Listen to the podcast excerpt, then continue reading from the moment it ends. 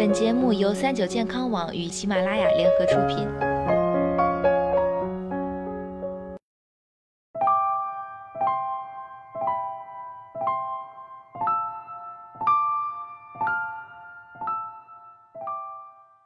Hello，大家好，欢迎收听今天的健康养生小讲堂，我是主播探探。随着年龄的增长啊，作为我们生命通道的血管也会开始衰老。一般情况下呢，血管从二十岁就开始老化。当存在高血压、高血脂和高血糖的时候，这种衰老便会提前加速。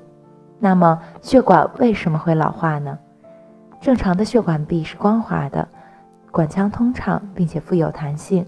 当血管发生老化时，管壁增厚、不光滑，出现不同程度的斑块，管腔狭窄，血管弹性下降，变脆。严重时，因斑块破裂导致血栓形成，可造成管腔不完全或完全堵塞时，可能会出现胸闷、胸痛、头晕、下肢活动时痛。严重者可能会出现气促、晕厥，甚至心梗等等。其实有很多方式可以帮助我们在日常生活中检测血管是否存在老化的现象。下面是一套血管情况的自我检测题，您可以听听看。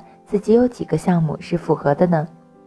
一、出现情绪压抑；二、过于较真；三、试吃方便面、饼干、点心；四、偏食肉类食品；五、不愿运动；六、每天吸烟支数乘以年龄超过四百；七、爬楼梯时胸痛；八、手脚发凉，有麻木感；九、忘性大，经常丢三落四；十、血压升高；十一、胆固醇或血糖升高；十二。直属亲属中有人死于冠心病或中风。